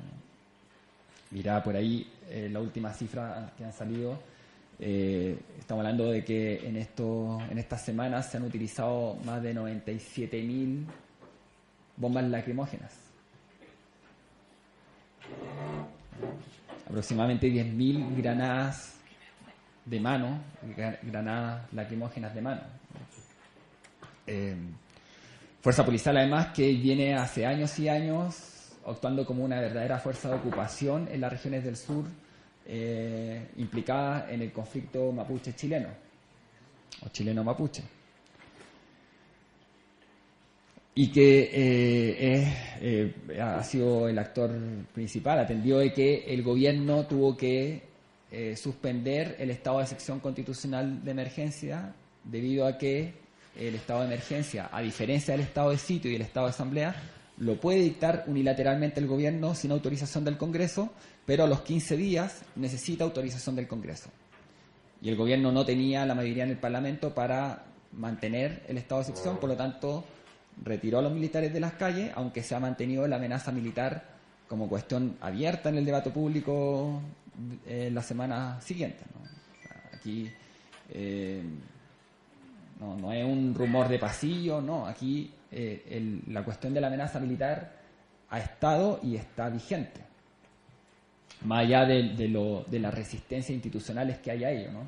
El presidente eh, convocó al Consejo de Seguridad Nacional, que es una, una, instancia consultiva donde están representados los cuatro jefes de las Fuerzas Armadas y de Orden, es decir, Ejército, Aviación, Marina y Carabineros de Chile, más las grandes autoridades, las, más altas autoridades de los poderes civiles, es decir, Cámara de Diputados, Senado, Contraloría General de la República y Corte Suprema. En ese Consejo de Seguridad Nacional, todos los poderes civiles se negaron, rechazaron una respuesta a un militarista a, la, a, la, a la revuelta y en algunos casos, incluso en el caso del Contralor General de la República, señalando que eh, la convocatoria al Consejo de Seguridad Nacional había sido inconstitucional e ilegal debido a que el Consejo de Seguridad Nacional está destinado a, prever, a ver cuestiones relacionadas con la seguridad nacional y no con orden público, que era el problema que eh, se ha desatado en el país. Que hay un evidente problema de control del orden público por parte del gobierno. Había cuenta de la ilegitimidad sobreviviente en, en, la que ha, en la que ha llegado a estar. Estamos hablando de un gobierno que prácticamente no se puede desplegar en la calle, estamos hablando de, amplias franjas de la ciudadanía que lo rechazan. En las encuestas de, de la encuestadora, de, los, de las consultorías, en manos de las derechas, le están dando al presidente Piñera un apoyo entre el 10 y el 5% y con una movilización callejera en prácticamente todo el país, en todas las ciudades del país, y que tienen su, su, digamos, su punto neurálgico en, en, el centro de Santiago, eh, en la ex Plaza Italia, que se le ha rebautizado como Plaza de Dignidad, eh, dentro de un conjunto de rebautizajes ¿no? que se ha hecho en, en, en, muchos lugares del país, se ha, se ha bautizado nuevamente a varias plazas eh, o calles, se han derrumbado monumentos. Y se ha desatado una ola de impugnación popular social creciente al, al, al, al modelo y eso tiene en la impugnación constitucional, en, el, en, la demanda, en la exigencia por una nueva constitución redactada por una asamblea constituyente, es decir, no redactada por los poderes constituidos, no redactada por el Congreso Nacional, eh, su, su, pilar esencial, ¿no? junto con el rechazo a las violaciones a los derechos humanos que se vienen, que se vienen viviendo. Y eh, hace dos semanas, ¿no? Eh, un conjunto de fuerzas políticas, y con esto voy terminando para dar paso a los comentarios, a las preguntas, pero voy a reseñar esto que es muy importante porque eh, tiene que ver con, con, cuál es la situación actual, ¿no? en qué punto se encuentra hoy día el, este proceso. Un conjunto de fuerzas políticas de, del gobierno y de la oposición, eh, digamos, la sumatoria de los partidos del gobierno de Piñera, más los partidos de la exconcertación, más una parte del Frente Amplio han concurrido a la suscripción de un documento que establece las bases mínimas para el proceso constituyente. Y esta última par de semanas el debate ha estado en torno a, los términos de ese documento. Algunos somos muy críticos de, de, de esos términos. Eh, voy a reseñar muy a grosso modo eso para después quizás abordarlo en, en la segunda ronda, pero todo proceso constituyente en la historia de la humanidad eh, implica una puja, una disputa entre los poderes constituidos y el poder constituyente, entre las instituciones constituidas, entre la clase política y las clases dirigentes que han sido propias de, esa, esos poderes constituidos y el poder constituyente que impugna eh, la legitimidad y la eficacia de, de ese régimen previo. Y en este caso, eh, bueno, y, y, la, y, la, y, cada proceso constituyente es muy singular en, en, cuanto a el grado de radicalidad y profundidad con que esa puja se da y en el resultado de esa, disputa. Hay procesos que, donde el proceso implica un poder constituyente que pasa por encima totalmente de los poderes constituidos y hay procesos donde los poderes constituidos logran amarrar, logran controlar la fuerza constituyente y logran eh, un proceso más bien pactado y transaccional. Y entre medio hay un sinnúmero de, de grados, digamos, de distintas eh, formas en las que en las que eso se puede se puede concretar. Y en el caso de los términos de este documento, a juicio de las posturas críticas, eh, a él se le da un control muy fuerte por parte de los poderes constituidos al proceso constituyente en curso. Eh, se instala una comisión técnica con, que le da mayoría a las fuerzas continuistas eh, y más bien eh, quienes anhelan un, un, cambio más bien cosmético y no sustancial al orden constitucional. Se establece un sistema electoral y de presentación de candidaturas que mantiene el sistema actual y que por lo tanto se le da una posición de privilegio, de, de mayor facilidad a los partidos políticos constituidos eh, en relación a las fuerzas que se han movilizado este mes y medio. Eh, y se instala un quórum de funcionamiento de la Asamblea Constituyente eh, de dos tercios.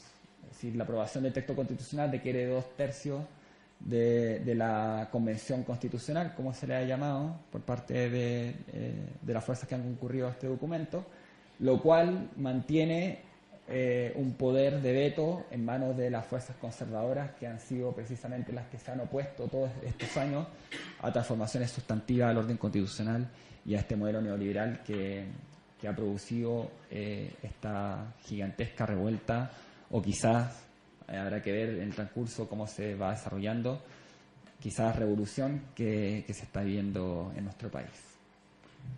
Eso.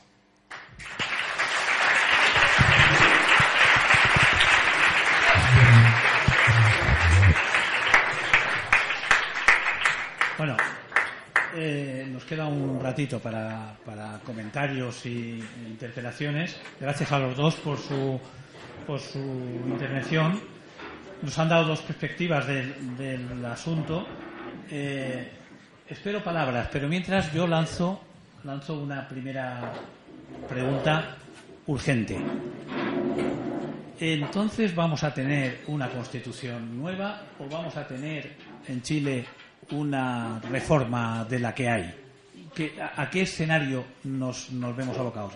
¿Con ese acuerdo de los partidos es suficiente para pasar a una fase constituyente plena que dé como fruto una constitución que ya no le deba nada al pinochetismo? ¿O, o vamos a tener que transaccionar también en eso?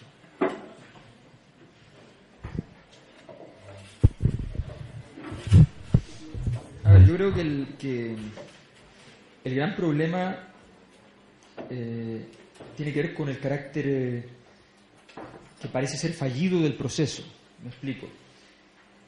Eh, un filósofo ruso, Herzen, que decía que cuando se producen cambios en las sociedades, todos estamos esperando ansiosos que aparezca el heredero, el hijo de la época que va a conducir los nuevos destinos. Y normalmente, decía Herzen, las épocas de, de turbación, no aparece ningún heredero, solo hay, dice, una viuda embarazada. Una viuda embarazada, la palabra viuda significa hueca y embarazada significa preñada. Es una contradicción en los términos. Eso significa que lo que nace de allí es un ser que no se hace cargo, no es capaz de hacerse cargo del proceso.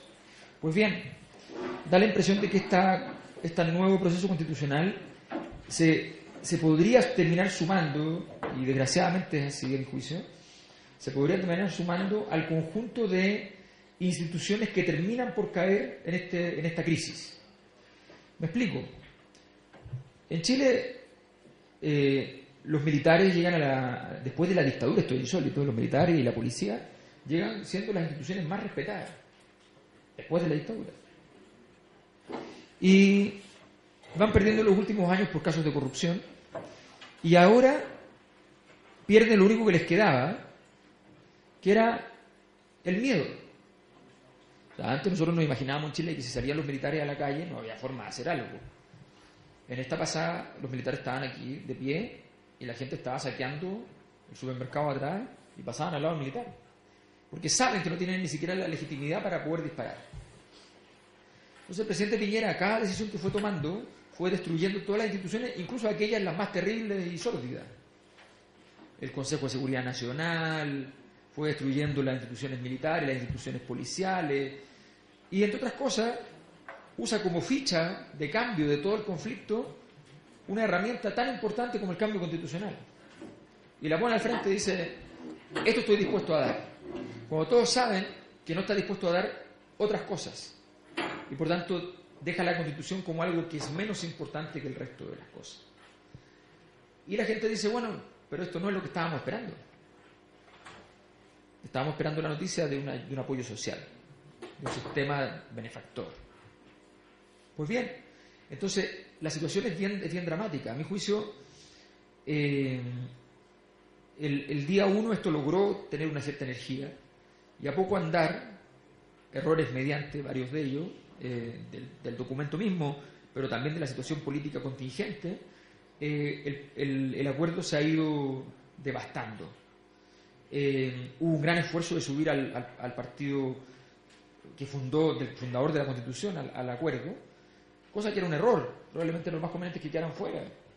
Pero hubo un gran esfuerzo, hasta los sectores de izquierda, qué sé yo, de que estuviera la UDI, cuyo fund... Pinochetismo. O sea, de hecho, el, el creador de la Constitución es el fundador de la UDI. Eh, bueno, y hay un segundo factor que se dice muy en simple. ¿Y cuál es el proyecto que tenemos? Porque cuando uno dice, bueno, hay que cambiarlo esto, uno tiene que venir con algo. ¿no? Eh, cito a Milton Friedman. ¿ah? Cito a Milton Friedman. Él decía, uno mientras los tiempos están difíciles para nuestras ideas, tiene que existir. Tiene que estar hablando cosas, diciendo cosas. Tenía el proyecto allí escrito y trabajando. Y cuando venga la oportunidad, que siempre es una crisis, decía él, entonces hay que entrar. Bueno, hoy día efectivamente los sectores de izquierda se quedaron muy cortos desde el punto de vista de la propuesta política. Muy cortos. Y, sencillamente, eh, de hecho, son denostados por los miembros del movimiento social. Entonces, el asunto se, ve más complejo. Yo creo que el, el, proceso constitucional no va a terminar, va a terminar, yo creo, con una constitución. Si estas cosas tienden a funcionar. Pero no va a terminar con una constitución que, en el fondo, nos libere de los fantasmas. Puede ser una constitución que incluso sea súper distinta a la de Pinochet, puede ser que efectivamente sea emancipadora en muchos aspectos, puede ser el texto perfecto, pero desde el punto del significado político de esa constitución no va a ser capaz de emanciparnos. Y bueno, e indudablemente capaz que el texto tampoco Sí.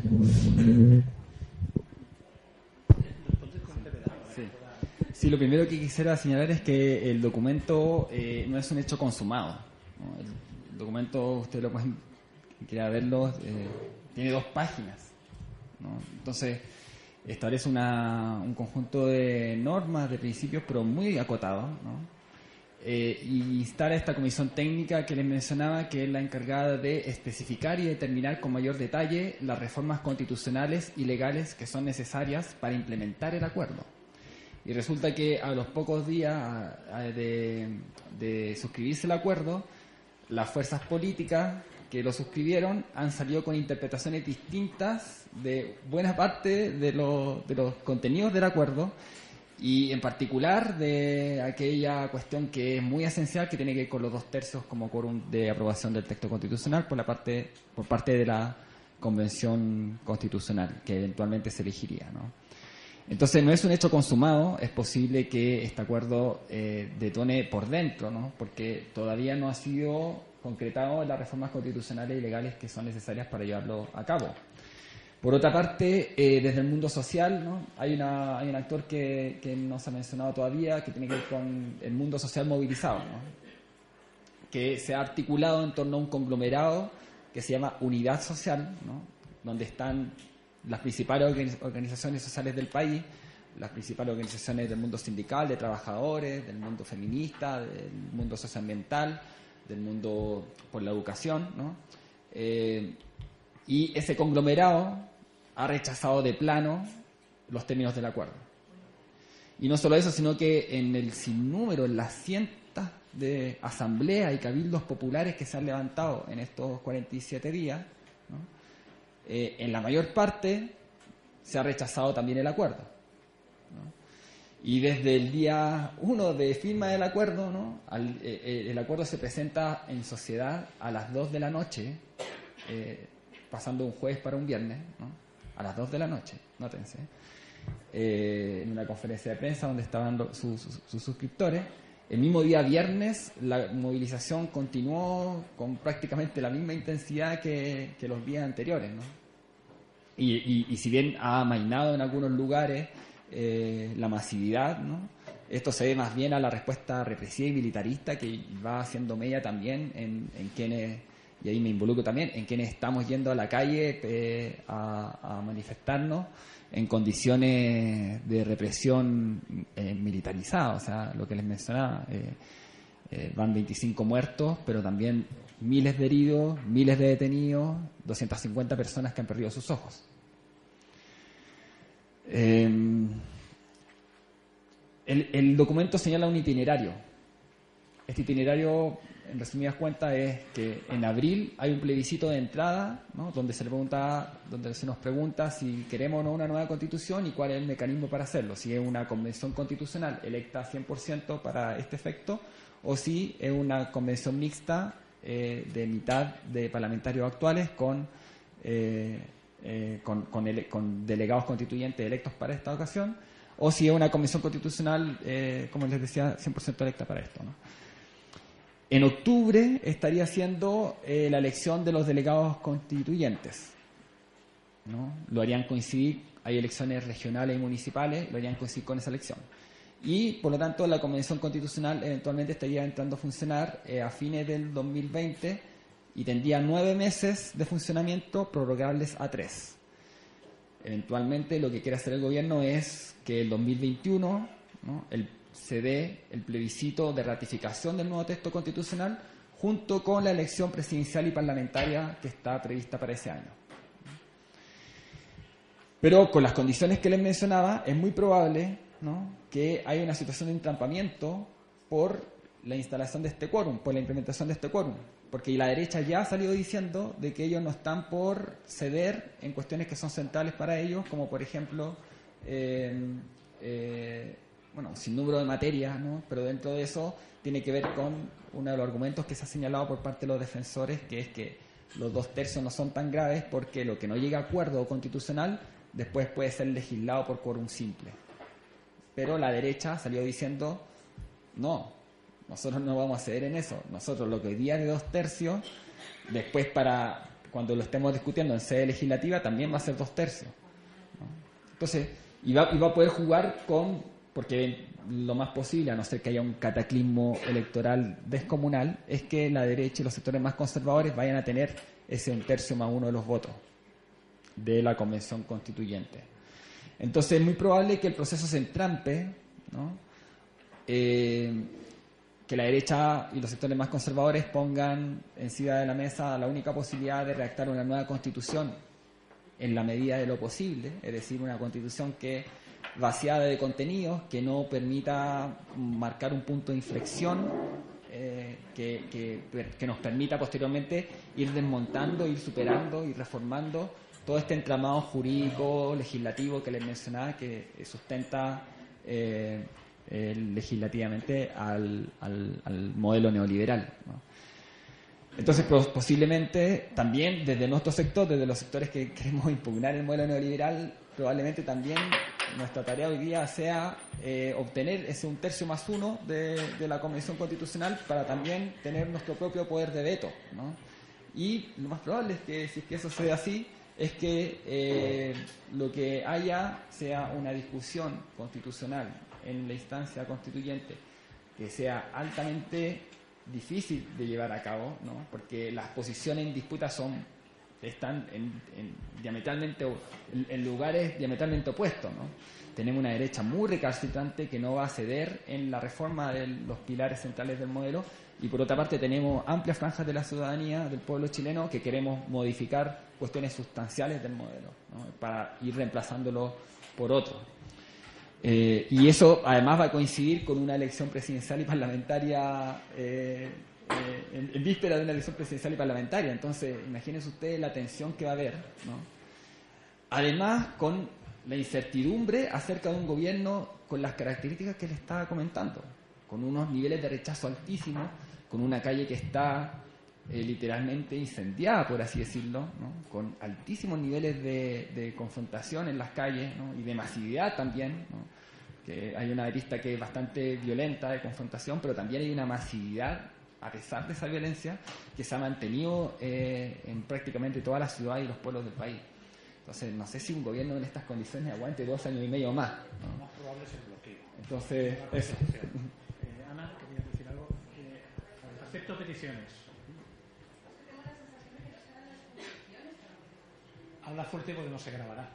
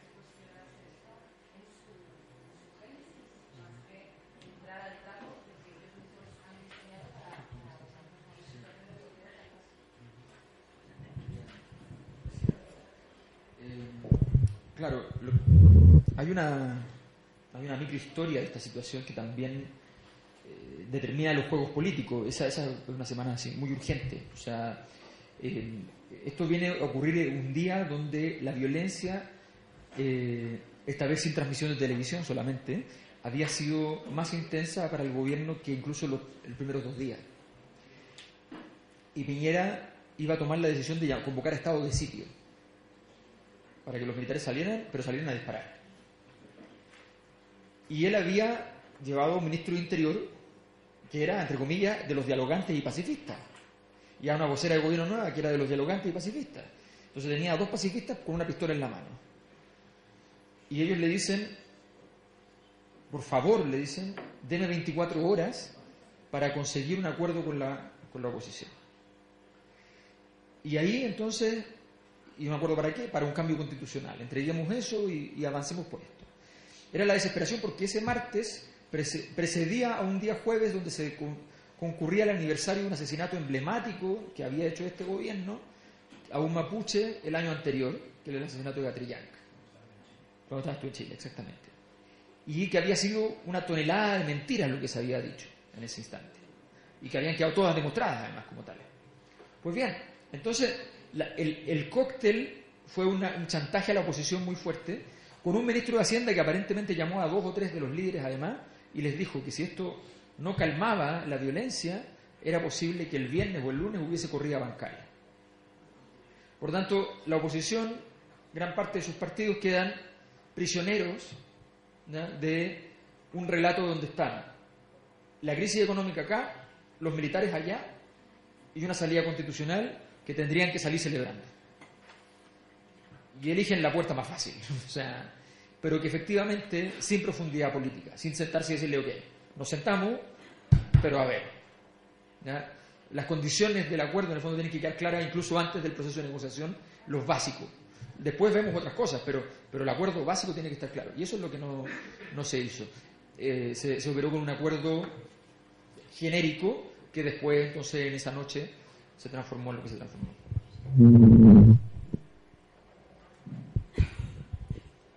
yo, eh, si bien no sabemos cuándo, pero yo creo que la constitución de 1980 está muerta.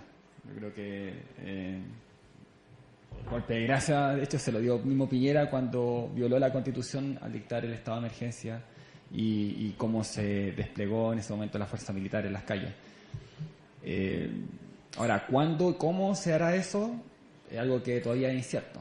Nosotros quisiéramos todavía eh, modificar los términos del acuerdo en el sentido que hemos reseñado mucho, o sea, rebajar el quórum, eh, instalar otras condiciones de participación. Hay cosas que no he mencionado, pero por ejemplo la rebaja de la edad para votar, la participación de los chilenos en el exterior, condiciones de igualdad entre los partidos políticos actuales y los independientes, etcétera, etcétera.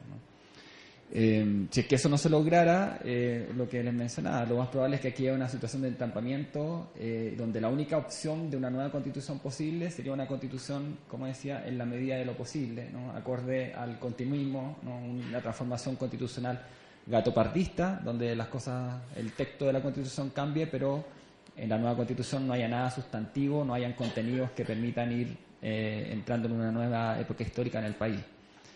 pero de todas formas, va a haber una elección presidencial y parlamentaria donde el debate político va a estar muy, muy marcado por la cuestión constitucional y sin duda el proceso constituyente que se ha abierto eh, no va a cerrarse hasta que haya un reemplazo de esta constitución por una, por una vía constituyente y no solo por una reforma constitucional, porque es de tal magnitud lo que ha pasado que es muy difícil darle una cierta reversibilidad.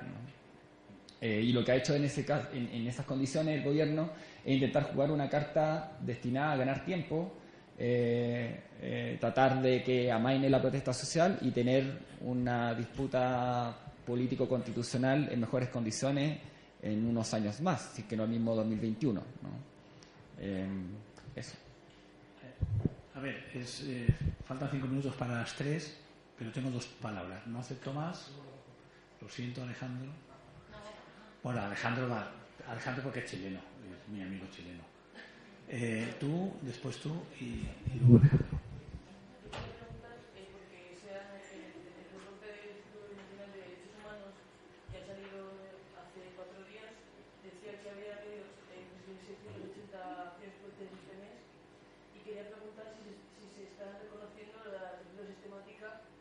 país o no sé si se ha llegado a reconocer la tortura sistemática o no. Me parece que será que- Sí, hay un debate en cuanto a la sistematicidad de las violaciones. Nosotros sostenemos fehacientemente que hay sistematicidad cuando hay un Estado que ha preparado sus fuerzas para esto. Esto no surge de la nada, no, no, no- las fuerzas represivas no, no sacan de la nada eh, cosas como la tortura, como la desaparición, como la ejecución eh, extrajudicial o como eh, la quema de cuerpos que ya han sido abatidos, como ha sido demostrado en algunos casos. Esto dice relación, como decía, con un- un- una formación de la policía y de los militares chilenos que está directamente involucrado con lo peor de, la política global, con el imperio estadounidense, con el envío efectivo a la Escuela de las Américas que sigue eh, en funcionamiento, con la instalación en Chile de una base militar policial en la región de Valparaíso, en Concón, en conjunto con Estados Unidos, donde se ha, eh, eh, eh, adoctrinado y preparado a las fuerzas para, para escenarios de convulsión social como la de actual.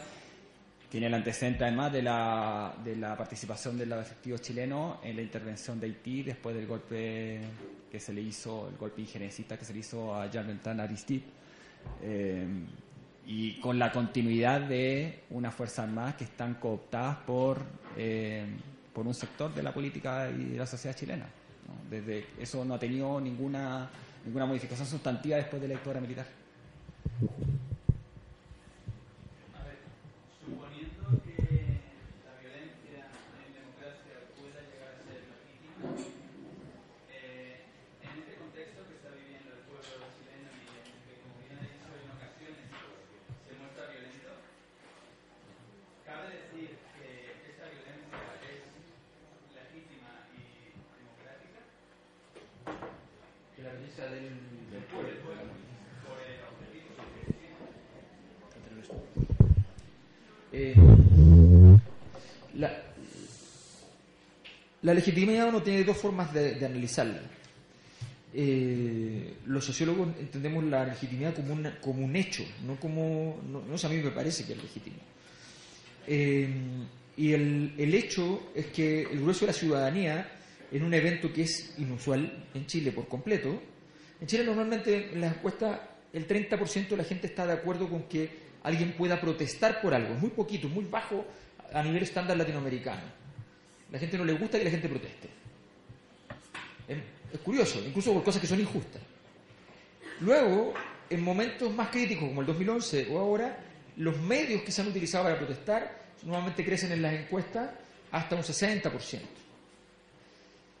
En este caso, la, ha habido eh, un apoyo implícito y explícito, sobre todo en los primeros días, de un modo muy, muy, muy, muy radical, a la violencia, porque básicamente toda la violencia se depositó en aquellos objetos que en la ciudad simbolizaban algo real de todo este proceso anterior.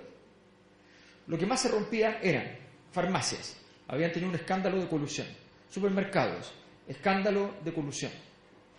Lo que más se rompía era el metro y los autobuses, que, tenía, que tienen que ver con una tragedia durante 20 años, desde que se reformó el sistema de transporte en Santiago, que eh, había derivado de muchísimo gasto público, muchísimo más gasto privado y un sistema horrible, que había terminado siendo para la gente incluso peor que el que se había solicitado cambiar, que era ya bastante malo.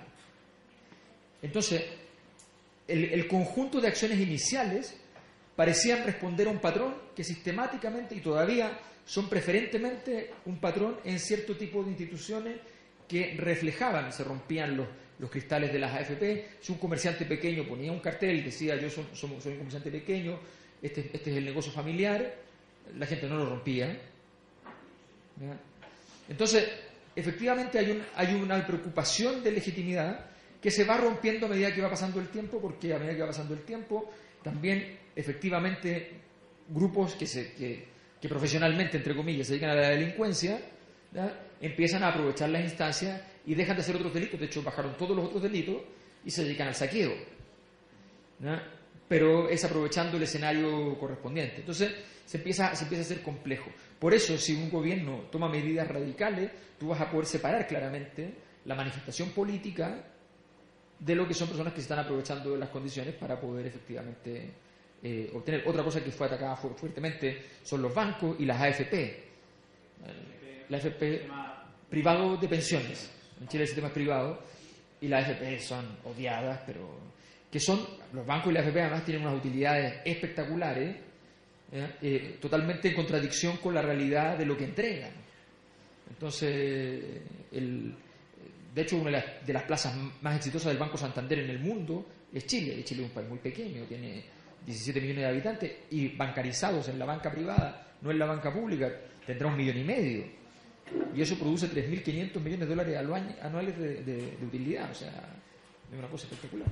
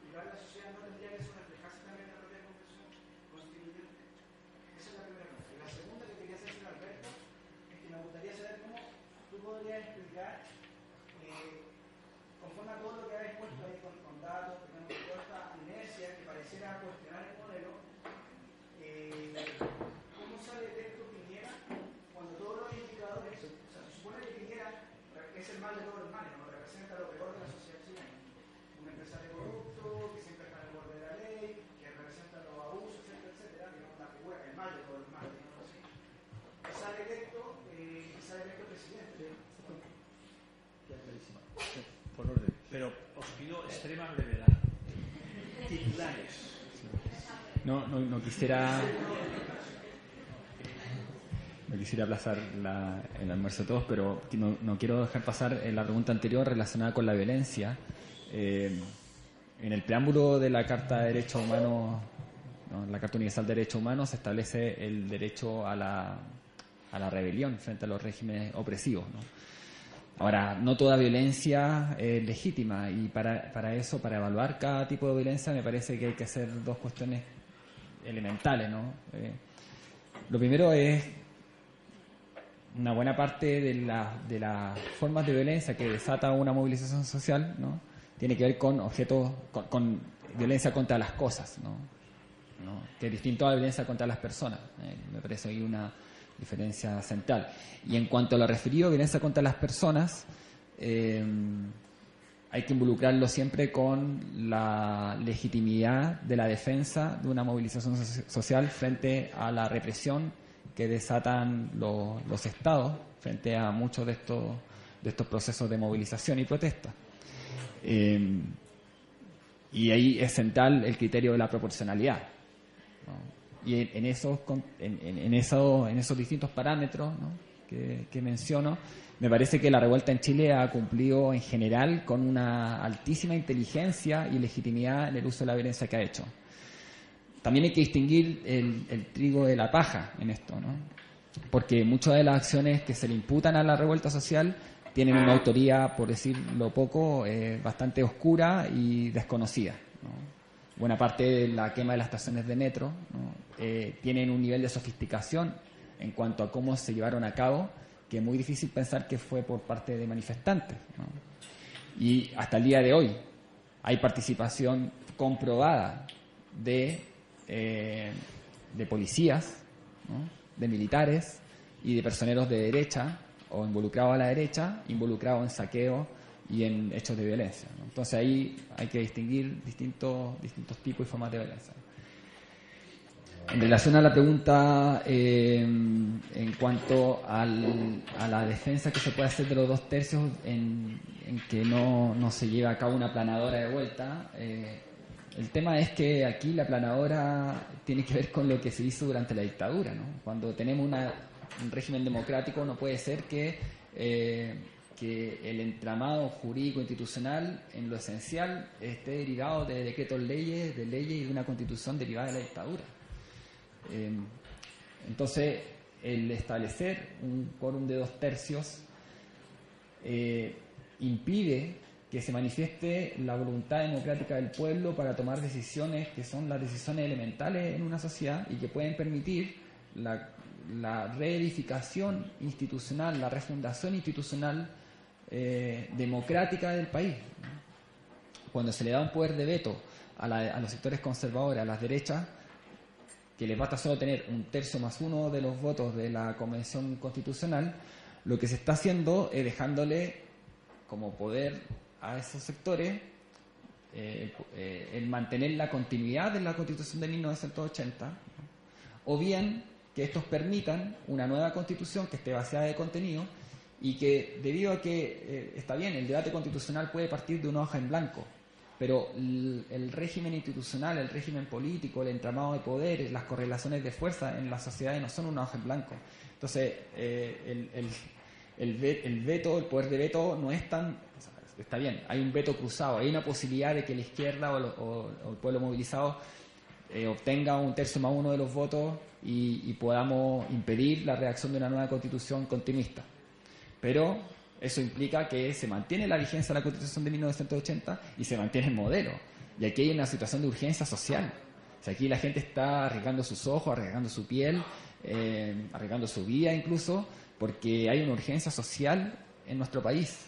¿no? Porque hay pensiones de miseria, porque hay un endeudamiento gigantesco, porque la gente eh, ya eh, se colmó el límite de la paciencia ante, ante los abusos, ante la burla, ante el descaro de, los sectores dominantes. Entonces, eh, a mí me parece que eh, todo establecimiento de un quórum supramayoritario para una decisión constitucional ¿no? le deja un poder de veto que no es simétrico. En la disputa constituyente no, es- no se da en condiciones de igualdad. Entonces el veto corre mucho como carta mucho más favorable para los sectores que quieren la continuidad y para nosotros nos pone un, obstáculo, una barrera más.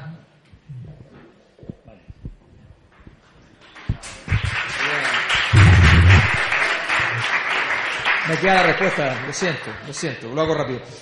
Sebastián Piñera, él decía, un multimillonario, empresario, que cuando entró en política no lo querían recibir y mucho, puso mucho dinero y ganó, fue presidente una vez. ¿Y por qué fue presidente? Porque la gente dijo, nos va a traer dinero.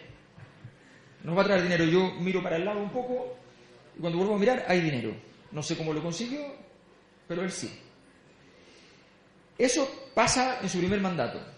Su primer mandato es un desastre políticamente, pero le va bien económicamente. Efectivamente, fue probablemente el gobierno donde más aumentó el ingreso de los hogares, por razones ajenas a su gobierno, había subido mucho el precio del cobre y había habido un terremoto, lo que obligó a hacer políticas keynesianas de apoyo social y por tanto llegó plata a los hogares.